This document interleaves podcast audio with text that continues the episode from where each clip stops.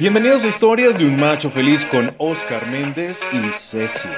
Entrevistas, historias, reportajes, herramientas y claves para hombres que entrenan sus emociones, se ponen los pantalones y se atreven a ser machos de verdad. Bienvenidos.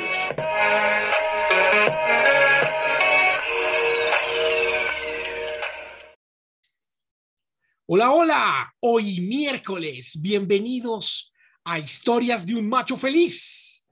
Hoy con un invitado maravilloso para nosotros, un amigo de la casa.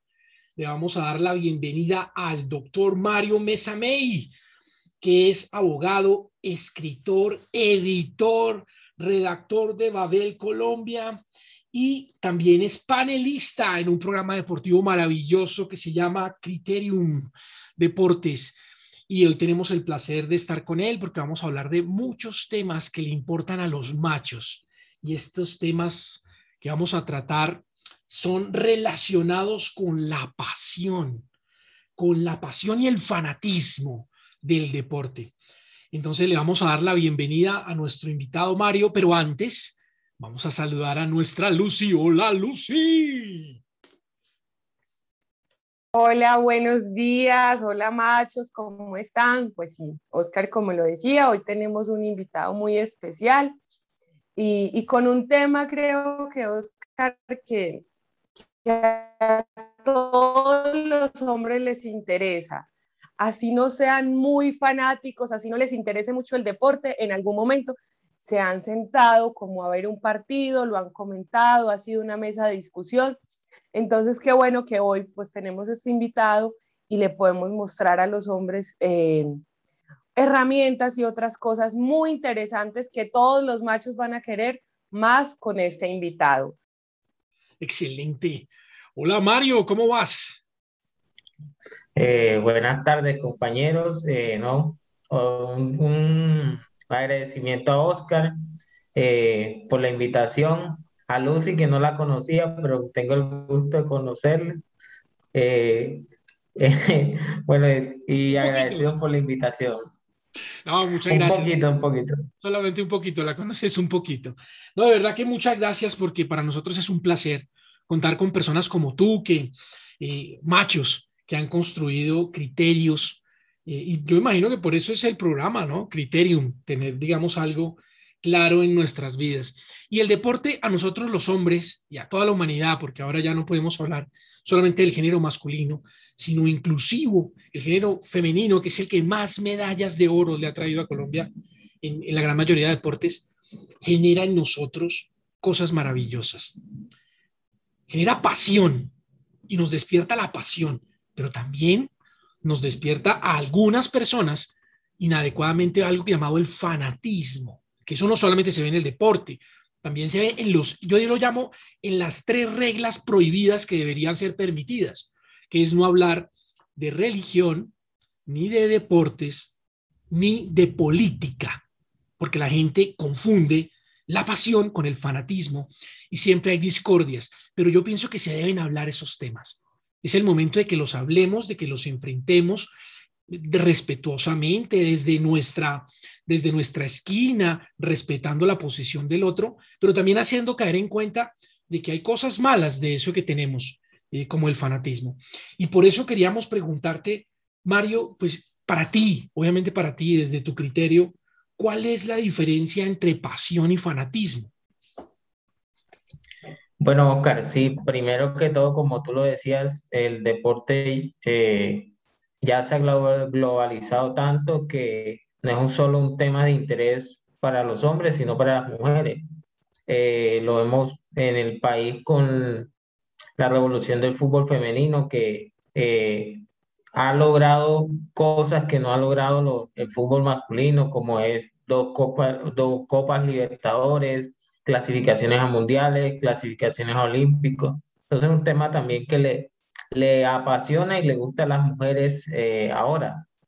Eh, bueno, en, cuanto al tema de la pasión y el fanatismo, eh, para mí son o, son cosas muy parecidas, son palabras muy parecidas.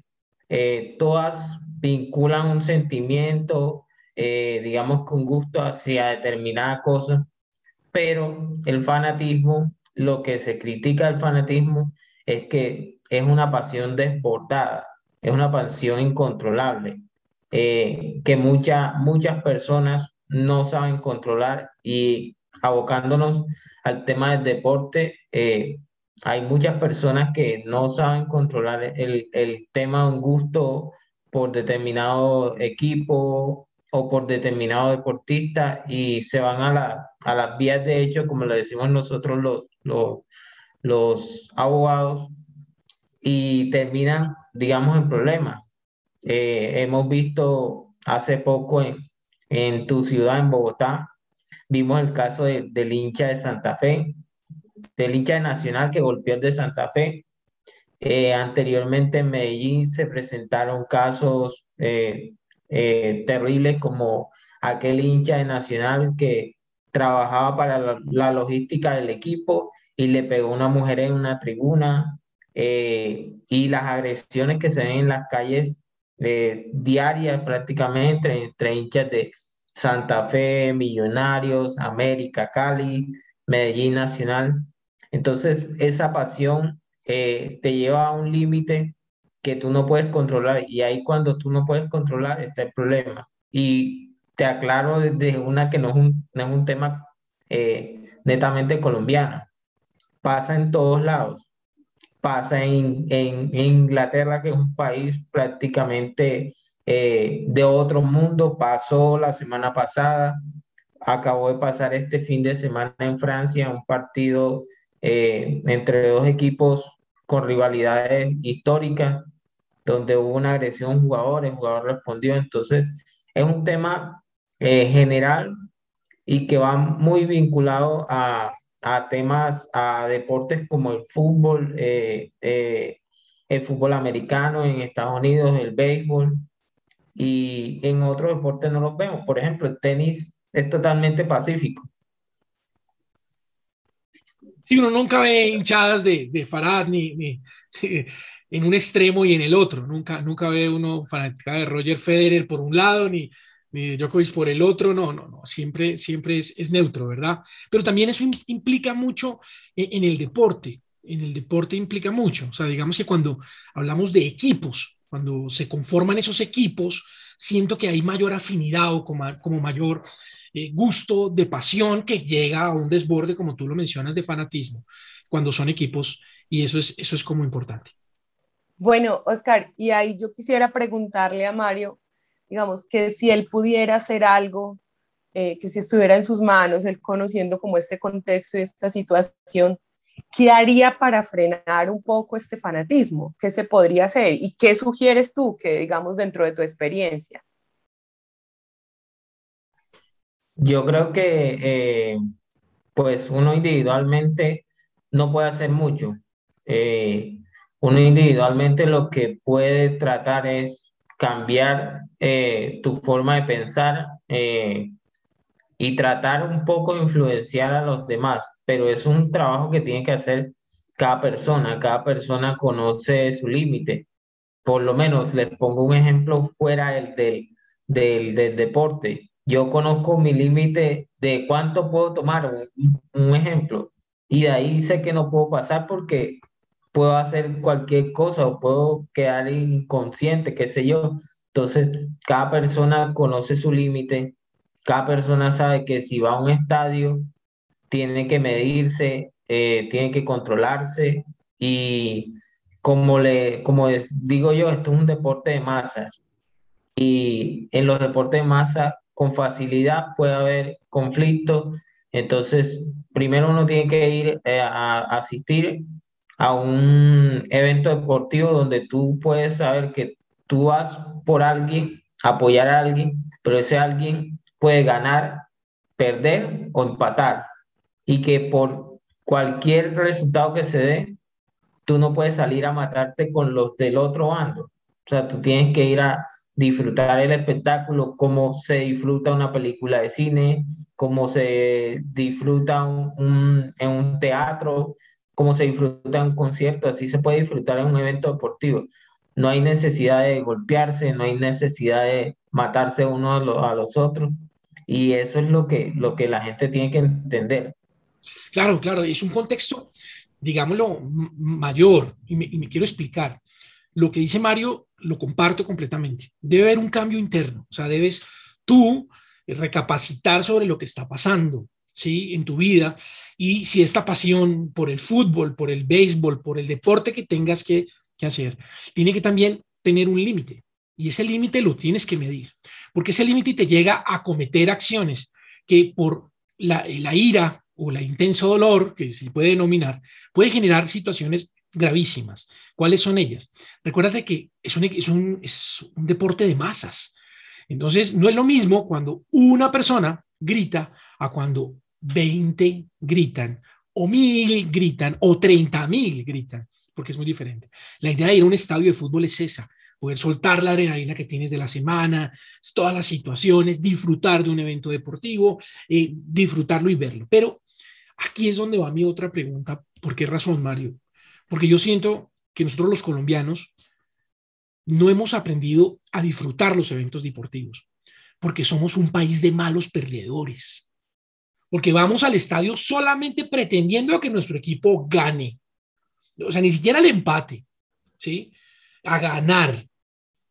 Es más, recordé la canción del grupo Nietzsche que dice América y Cali a ganar. Aquí no se puede empatar. O sea, no se permite la derrota, sabiendo que el deporte es así como tú lo explicabas. Se gana, se empata o se pierde. Cualquiera de esos tres resultados sale pero también es permitido perder. No todos los partidos se ganan. No existe un equipo del mundo invicto totalmente. No existe de ninguna clase. Se ha perdido y eso hace parte del juego, pero nosotros no lo queremos aceptar. Entonces nosotros, si somos un país de malos perdedores, ¿tú qué opinas? Bueno, antes que, antes que responderte esa pregunta, Oscar, eh, en la, de la pregunta anterior, eh, yo quería, quería resaltar el trabajo que ustedes hacen eh, considero que a las personas hace falta que los escuchen. Y este trabajo que ustedes vienen realizando con, con el tema de, de, crear nuevos hombres es importante porque hay mucha gente que, que no se siente escuchada o que tiene un problema y no sabe cómo trabajarlo. Entonces, es importante esa iniciativa.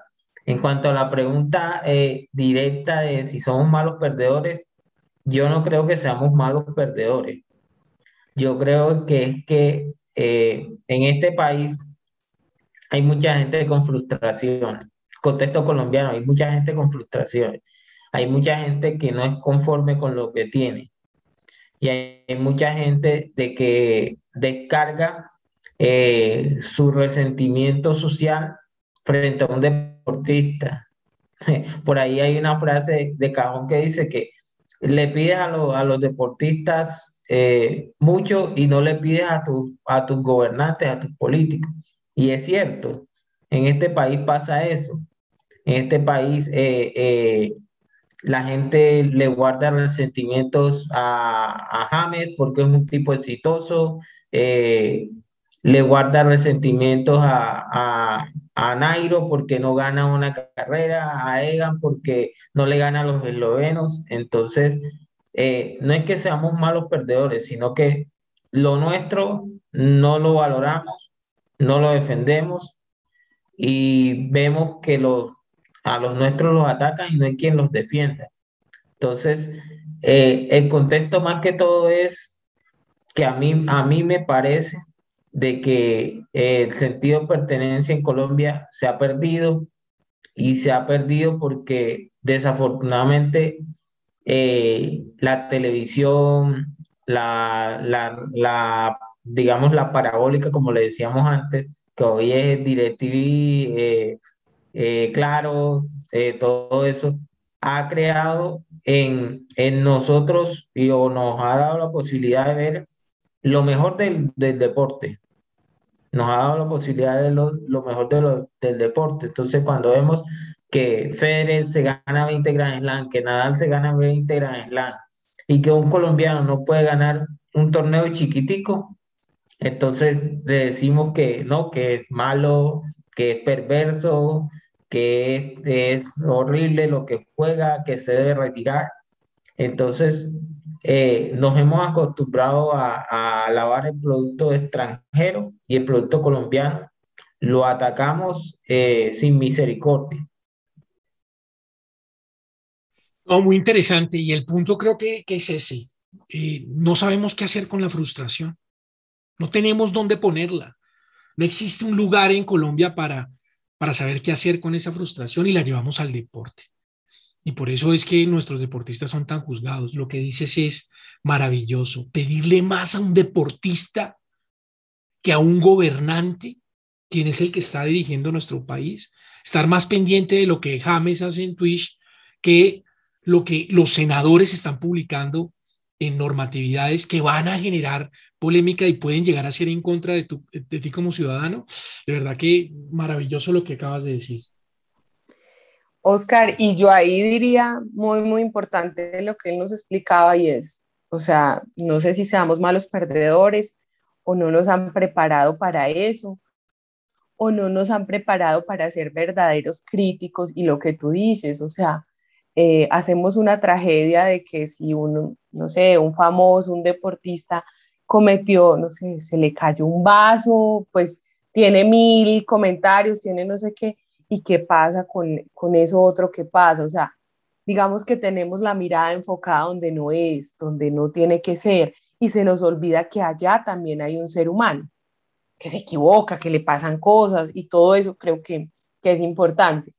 Pero yo quisiera preguntar y es mm, si el fútbol es, es real o, o, esa paz del fútbol es real o es una utopía. O sea, ¿cómo la, cómo la ve Mario? ¿Cómo la, dentro de todo lo que él contiene. Yo tengo una posición, eh, digamos que eh, un poco negativa en, cuanto a ese punto, eh, porque si no hay un cambio real de cada uno, no hay paz. Y no solo lo vemos en el deporte, lo vemos con la política del país. Eh, vimos una en 2016, no sé si me, no sé si me equivoco en la fecha, pero vimos una discusión absurda entre sí y no. O sea, no nos poníamos de acuerdo si apoyábamos la paz o no la apoyábamos. Y si eso sucede, digamos que con un problema social que tenemos, eh, menos creo que, que pueda suceder en el, que haya unanimidad en un deporte. Eh, desafortunadamente los hechos violentos en los, en los estadios, no solo en, nuestro país, sino en muchos países, van a seguir ocurriendo, eh, porque como lo decía antes, es un deporte de masas, la gente no sabe cómo controlar las emociones, la gente no sabe cómo ir a un estadio a disfrutar, a, a ver un espectáculo sin agredir, sin ofender, sin atacar al otro. Eh, o, a veces no se necesita ir a un estadio. Uno va a un lugar a ver un partido y a fijo hay una pelea.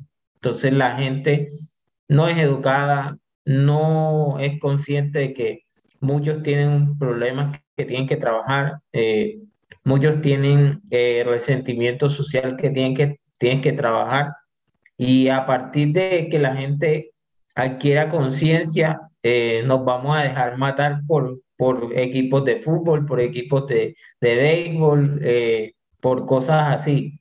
Entonces, eh, yo creo que, que la paz en los escenarios deportivos está un poco lejana por ese tema. Claro, porque es que los escenarios deportivos son el reflejo de nuestra sociedad. Hasta ahora estamos iniciando nosotros con un proceso de paz y yo digo hasta ahora, a pesar de que lo que hablabas tú del acuerdo de paz se, hizo, se hizo. Y, hasta ahora estamos empezando. Y yo creo que lo que hay que buscar es cómo podemos aportar, desde qué esquina podemos aportar nosotros. En homenaje a este padre Alirio, por ejemplo, que dedicó parte de su vida en trabajar con estos muchachos, que dejó de denominar barras bravas, les quitó ese nombre para que fueran algo que se llamó un programa que se llamaba Fútbol en Paz y que todavía sigue, pero que hace parte, tiene que hacer parte toda la comunidad, como lo mismo en el proceso de paz. Pero es que el proceso de paz no debería ser solamente en el deporte, también debería haber un proceso de paz en la política, porque la guerra que se vive políticamente en el país también genera toda esta clase de situaciones. de euforia, de pasión, de desenfreno, de situaciones que no deberíamos tener y sobre todo de fanatismo que llega a la violencia. Lo mismo pasa con la religión.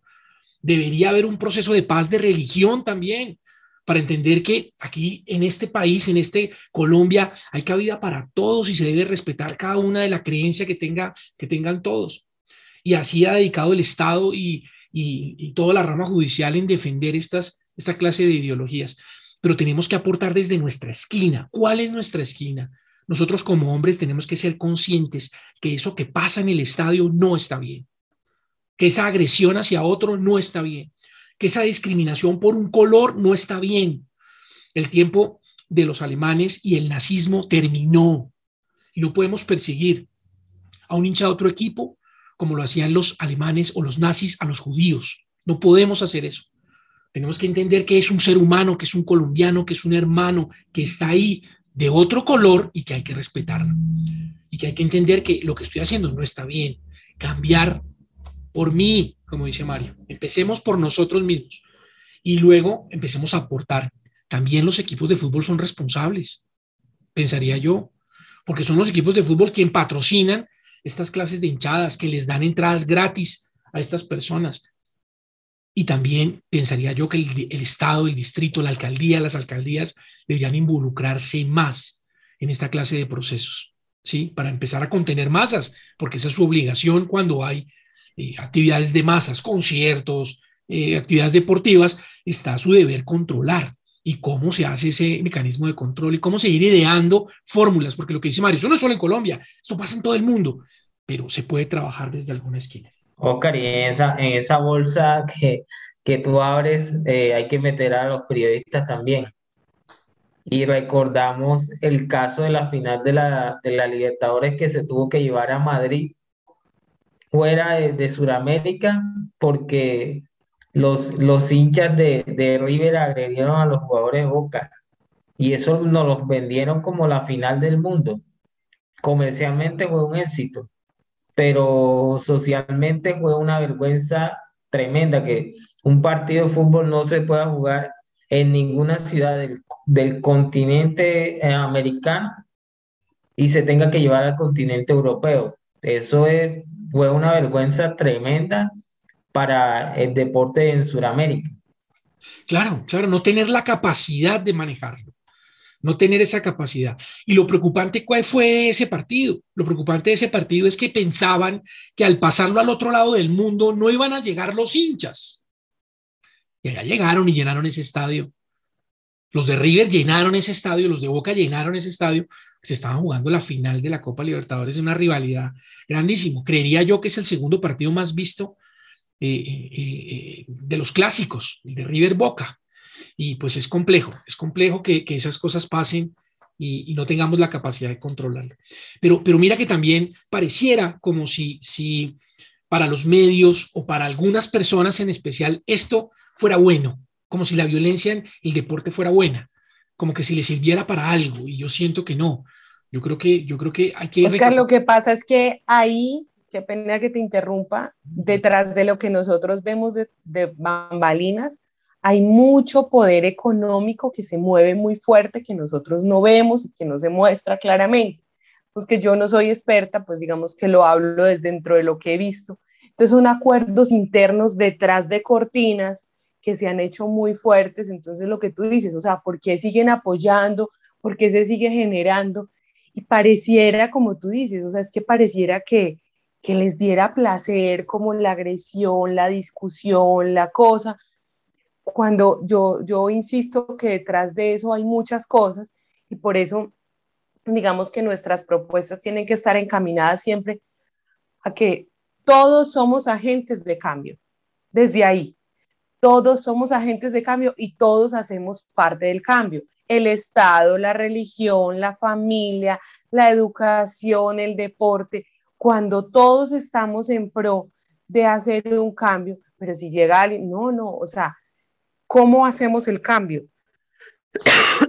Perdón. No, y el cambio tiene que ser en nosotros, entendiendo la situación que se está avecinando, lo que puede llegar a pasar, porque estamos hablando ya de, de agresiones físicas, o sea, estamos hablando de atentar contra la, la, vida de otra persona, ¿sí? Y es, y es complicado. Pero también quiero, quiero que, que entendamos algo y es cuando nosotros nos ponemos al frente de una situación, como lo hacen los periodistas deportivos, cuando nos ponemos al frente hay un grado de responsabilidad sobre mis palabras, porque esas palabras no pueden ser palabras, está bien, este país es, es libre para el periodismo, pueden decir lo que, lo que realmente piensan, lo que realmente creen, que eso es, eso es completamente válido desde su esquina, pero tengo que ser responsable con lo que digo, porque no puedo incitar a la violencia, ¿sí? Porque yo como periodista deportivo, yo sé que ustedes tienen una, una formación en ética, pero, pero esa formación en ética debe ser muy, muy, muy visible en lo que voy a decir o lo que voy a opinar.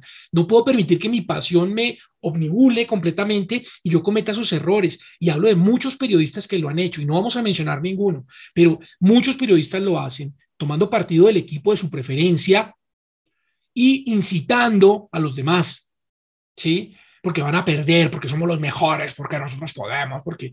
Entonces es importante que el periodismo que las personas siguen, escuchen, aprenden y tienen un buen criterio sobre el deporte porque conocen mucho, en el caso de Mario, que conocen mucho, no solamente de fútbol, sino de béisbol, sino de, muchos deportes, eh, tener afinidad con su público y entender que hay que construir también desde el periodismo. Eh, Oscar, bueno, para mí, eh, yo respeto mucho esa, esa hermosa profesión que es ser comunicador social eh, pero sí tengo que reconocer que hoy día hay muchos fanáticos con un micrófono y con poder eh, de convencimiento muy alto frente a las masas. Entonces, eh, vemos el caso del, del, programa español, El Chiringuito. El Chiringuito es un programa, para mí, no de, lleno de periodistas, sino en muchos casos fanáticos. Hay un fanático de Cristiano Ronaldo, hay un fanático del Real Madrid, hay fanáticos del Atlético, hay fanáticos del Barcelona y termina en una discusión de dime y, dime y, te, y te diré. Entonces, eh, para mí se desvía un poco de la, de la profesión del, del periodismo que es comunicar, que es llegar eh, a través de un mensaje a las personas y terminan mostrando lo que quieren erradicar del deporte, que es la violencia. Entonces, eh, ellos también tienen que trabajar e-, ese, ese tema porque ellos son agentes de cambio y ellos tienen que demostrar de que sí se puede convivir entre unos y otros eh, con una misma pasión, pero con determinados colores. Entonces, tú, tú, puedes, tú puedes como periodista eh, criticar y elogiar, pero cuando le das espacio al morbo, porque comercialmente eh, te va mejor eh, tirando morbo que a lo que es tu profesión como tal, te estás equivocando. Claro, no, y así es. Y mira que no solamente aplica para el deporte. Qué triste que también sea en la política. Qué triste que también sea en la religión. Esa misma aplicación. Y digamos que esto no va solamente para los comunicadores sociales que ejercen el periodismo, que conozco también unos con muy buena idoneidad. Por ejemplo, yo recomiendo mucho este programa de Criterium para la gente que les gusta el fútbol, que lo sigan, porque aquí hay una variedad de, de comunicadores maravillosos, desde la pasión, pero sin el fanatismo que es muy importante verlo así. Y también pasa en la política. La política dejamos que el fanatismo nos desborde sin tener la claridad de para dónde queremos llevar este país. Y es el llamado de conciencia que queremos hacer a estas personas que lideran esos partidos políticos, que le bajen cinco rayitas a la agresión y a la violencia, porque lo que ustedes hacen está incitando a la gente a hacerlo afuera. Cinco rayitas, no más para que, para que lo miremos. Y creo que esa es, porque eso es, digamos, una de las grandes conclusiones de este podcast. El fútbol y el deporte es en cada país y muestra lo que realmente tiene esa sociedad. Es un resultado de esa sociedad y es importante que lo entendamos. Y como mensaje final, ya para terminar, hablarles que el cambio está en nosotros mismos, que podemos empezar nosotros por cambiar y luego pues vamos a ver resultados. Una golondrina no hace veranos, claro que no, pero muchas sí. Y la idea es que este podcast llegue a miles de hombres que lo entiendan, que acepten, que entiendan que su color de camiseta no es el único que existe, que hay un humano dentro de esa otra camiseta, hay que respetarlo, y que si eligió ese color, pues hombre, por algo sería, por un gusto, y respetémoselo, y todos podemos vivir en este mismo país y en esta misma ciudad. Así que, mis queridos machos, ya se nos acabó el tiempo nos vamos a despedir, no sin antes decirles que para el próximo podcast vamos a tener otra vez al doctor Mario, porque le vamos a hacer, vamos a hablar de otro tema maravilloso eh, que queremos conversar con él por esos temas del deporte, y es, sobre el deporte y la formación, los valores del deporte. Entonces lo vamos a volver a invitar para el próximo miércoles. Pues nada más, si no nos despedimos, no olviden suscribirse a nuestro canal, síganos en nuestras redes sociales suscríbanse al canal de YouTube, activen la campanita para que cuando haya un nuevo video les avise. Suscríbanse y síganos en el canal de Spotify, de Apple y de Google Podcast. Nos despedimos. Muchas gracias. Mi Lucy, doctor Mario, muchas gracias por todo. Que chao, chao. Nos vemos. Chao.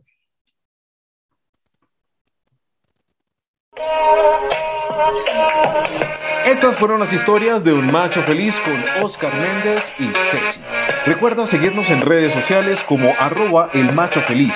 Nos vemos en el próximo capítulo con más herramientas para hombres que entrenan sus emociones, se ponen los pantalones y se atreven a ser machos de.